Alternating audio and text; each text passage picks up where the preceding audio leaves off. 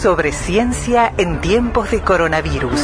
Información científica segura y veraz sobre la epidemia de la enfermedad COVID-19. La tarea de los científicos, organismos y centros de investigación uruguayos y los datos actualizados sobre el combate al virus SARS-CoV-2. Sobre ciencia y las radios públicas de Uruguay, difundiendo la ciencia y el conocimiento en la emergencia.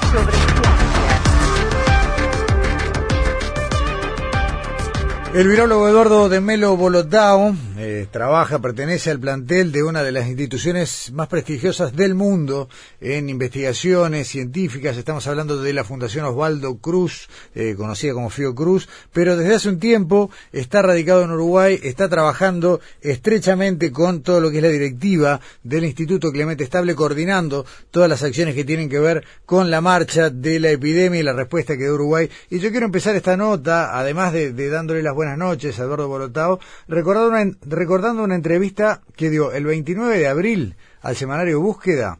En ese momento había 5.000 muertos en Brasil y ya decía que esto era una preocupación grande. Hoy hay, eh, si no recuerdo mal, 61.000 muertos en Brasil. Eduardo, más preocupados que antes. Buenas noches. Buenas noches a todos. Buenas noches, Gustavo. Sí, sí, la verdad que sí. Eh, estamos más preocupados que antes, sí. El, el problema más grande que tiene Uruguay para enfrentar a la epidemia es la situación de Brasil. Eh, bueno, creo que no solamente Brasil. El, problema principal de Uruguay es enfrentar los temas fronteras. Y, eso, claro, Brasil está cerca, pero no, no podemos nos olvidar de las otras fronteras, ¿no? Que puede ser menor ahora, pero en corto plazo se torna bastante complicado. De hecho, el domingo comienzan a llegar los vuelos regulares desde Madrid. Entonces, eh, ayer tuvimos eh, el ejemplo de Buquebus, ¿no? De Argentina. Y entonces eh, la preocupación sigue. De, de, España todavía hay casos, de Europa hay varios casos. Entonces seguimos en alerta, para mí alerta máxima. ¿Cuándo, Eduardo, en qué momento un test pasa a ser confiable? ¿no? Porque se habla, bueno, de la estrategia de, controlar a todos los que ingresan a Uruguay, hoy el ministro de Salud Pública hacía este anuncio, eh, pero ¿en qué, a partir de cuántos días del contagio uno puede decir que el test es realmente negativo? Bueno, sí, eh, de contagio. O sea, eh, a ver, uno no sabe en qué momento se infectó una persona, pero más o menos hay un periodo de incubación y de carga viral como para ser detectada, ¿no? Sí, sí, verdad. Para las pruebas de PCR, ¿no? De detección de genoma viral. Y esto está entre los siete días.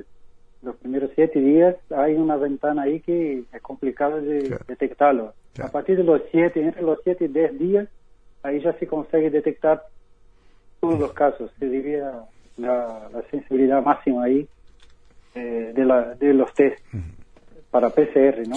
Si hablamos de las pruebas de, de serológicas, esta tiene una sensibilidad menor todavía. Demora, demoran más días en, en aparecer. La prueba serológica es la que, para, para orientarnos, Eduardo, es la que permite saber si una persona tuvo la enfermedad aunque ya esté curada.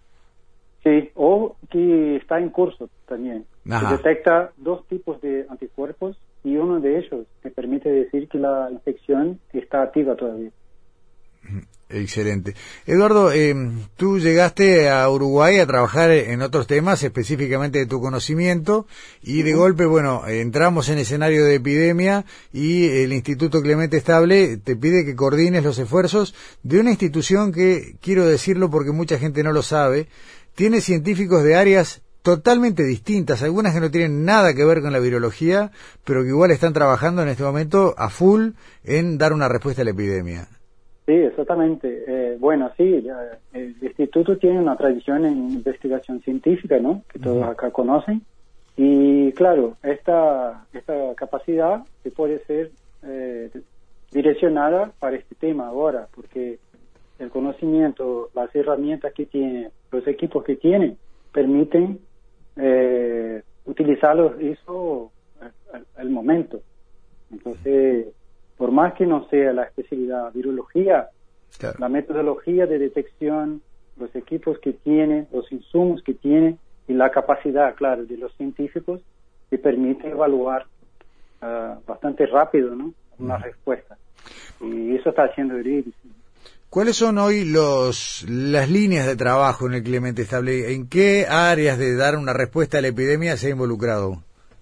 Bueno, estamos directamente involucrados con la coordinación de personal, equipos eh, multidisciplinarios entre las instituciones, ¿no?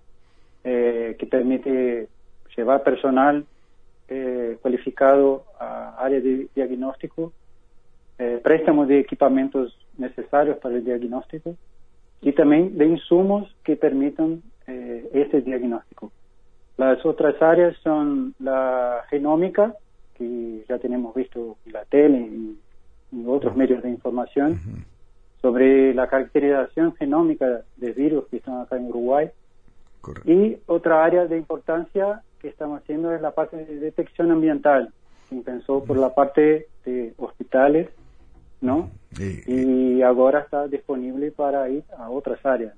Eh, fue la, el área que se desarrolló a partir primero del convenio con el CASMO y que ahora ya, ya tiene una dimensión mayor. Exactamente, ahora ya tiene una dimensión mayor que empezó con CASMO y ahora ya está con el Ministerio de, de Viviendas. Exactamente. Eduardo, ¿qué tan lejos estamos de que se descubra una vacuna? Bueno, esta pregunta es demasiado complicada, ¿no? Porque depende de muchas características, ¿no? De conocer muy bien la enfermedad y cómo se desarrolla eh, la respuesta inmunológica para este patógeno. Eh, además de eso, tener tecnología que permita producir eso eh, de forma continua y en gran escala también. Mm. Entonces son dos temas que tienen que estar juntos ahí y funcionando, ¿no? Todo el proceso clínico, eh, bueno, se puede llevar tiempo mucho más, cortos, pues ya tenemos tecnología para eso. Eh, las primeras vacunas ya están en fase 3 y eso significa que ya están en pruebas, en pruebas humanas. Mm eh, evaluando la, capacidad de respuesta de esas personas a la enfermedad, ¿no? Pero todavía depende del contacto de esas personas con el virus, naturalmente. Y evaluar eso a lo largo de los plazos. Eso no podemos predecir cuánto tiempo lleva, pero algunos meses tenemos por adelante todavía. Igual el, el tratamiento va a seguir porque el COVID-19 va a seguir también. Sí, seguramente no va a ser la única frente de trabajo, entonces los tratamientos van a seguir. Hay algunos medicamentos que se usan y algunos tienen buenos resultados. Ah, hay un estudio ahora de España que, que también está presentando otros medicamentos. Entonces, claro, va a seguir las dos formas, ¿no? Seguir buscando un tratamiento y seguir buscando vacunas no, no, no creo que sea una única vacuna para todo el mundo. Creo que va a surgir ahí algunas posibilidades porque no tenemos mucho tiempo para esperar una única solución general. Claro. Mm. Está bien. Eh, a ver, el, cuando hace un tiempo se firmó un convenio con el Instituto Fiocruz, me, me, me hicieron una explicación muy corta. Me dijeron, ellos son los que eh, en su momento prácticamente pararon, trabajaron hasta lograr dar una contención a lo que era el, el último miedo grande que tuvimos, que fue la epidemia del Zika. Es realmente muy poderoso Fiocruz y está trabajando junto con Uruguay en este tema. O sea, hay un montón de trabajos cruzados que están dando respuesta también a la epidemia. Sí, seguramente. Ya trabajamos acá en Uruguay muchos años, ¿no? Ah, el grupo de virología acá de, Salto, por ejemplo, ya tiene muchos años de, trabajo, la Facultad de Ciencias, eh, ahora un convenio reciente con el Instituto Pasteur también. Sí.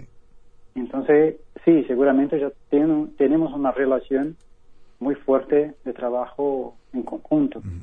Con el instituto que es gigante. Sí, en Brasil eh, una de las mayores instituciones de salud pública del mundo. Trabaja con salud pública, producción de vacunas, producción de insumos biotecnológicos y formación de recursos humanos, que, es muy importante en salud pública. En todas las áreas de conocimiento de enfermedades infecciosas, hay muchas. Entonces, virología es solamente una de ellas, pero tenemos más o menos 15 entre 15 y 20 laboratorios solamente dedicados a la virología. Claro, claro.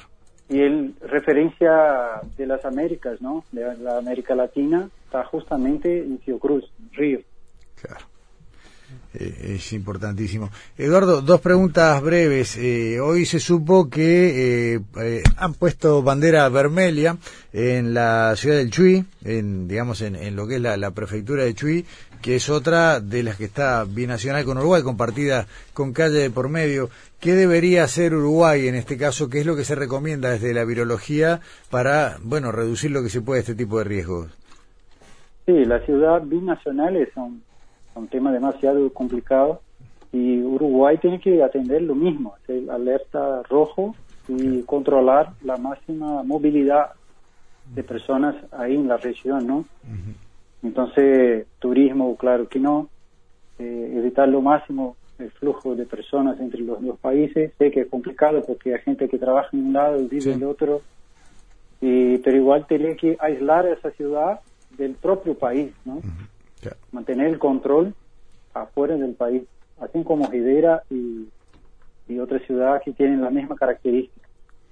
Está bien. Y finalmente, tú mencionabas una de las líneas de trabajo de Clemente Estable que tiene que ver con la secuenciación del virus eh, para encontrar, bueno, características peculiares, las mutaciones y demás. Hoy se confirmó, bueno, que el brote de 33 tuvo un origen distinto al de Rivera, aunque también venía de Brasil. Tenemos ahora el ingreso del virus que ha venido desde Argentina, con lo cual se agrega otra, por lo menos una sexta línea en cuanto a los lugares, a los distintos brotes o ingresos de, virus. Eh, ¿Para qué, si si, tenemos tanta permeabilidad, por más que haya controles y todo, ¿cuál es la utilidad de la secuenciación? ¿Para qué, qué conocimiento se puede aplicar en algo a partir de una secuenciación tan rápida de genoma que, de un virus que viene de varios lados distintos?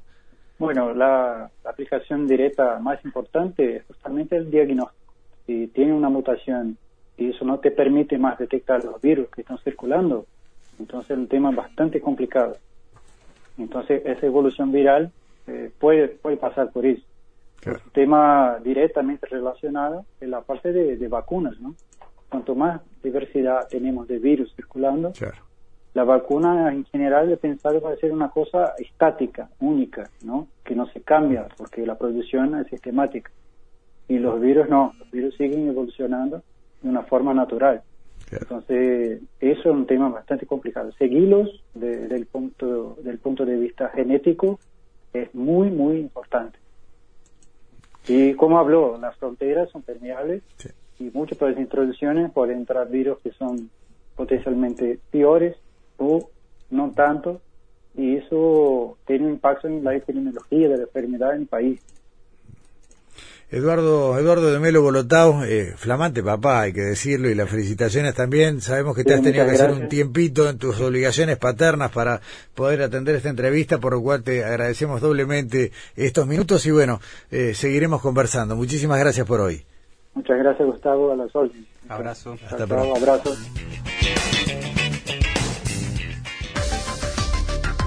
sobre ciencia.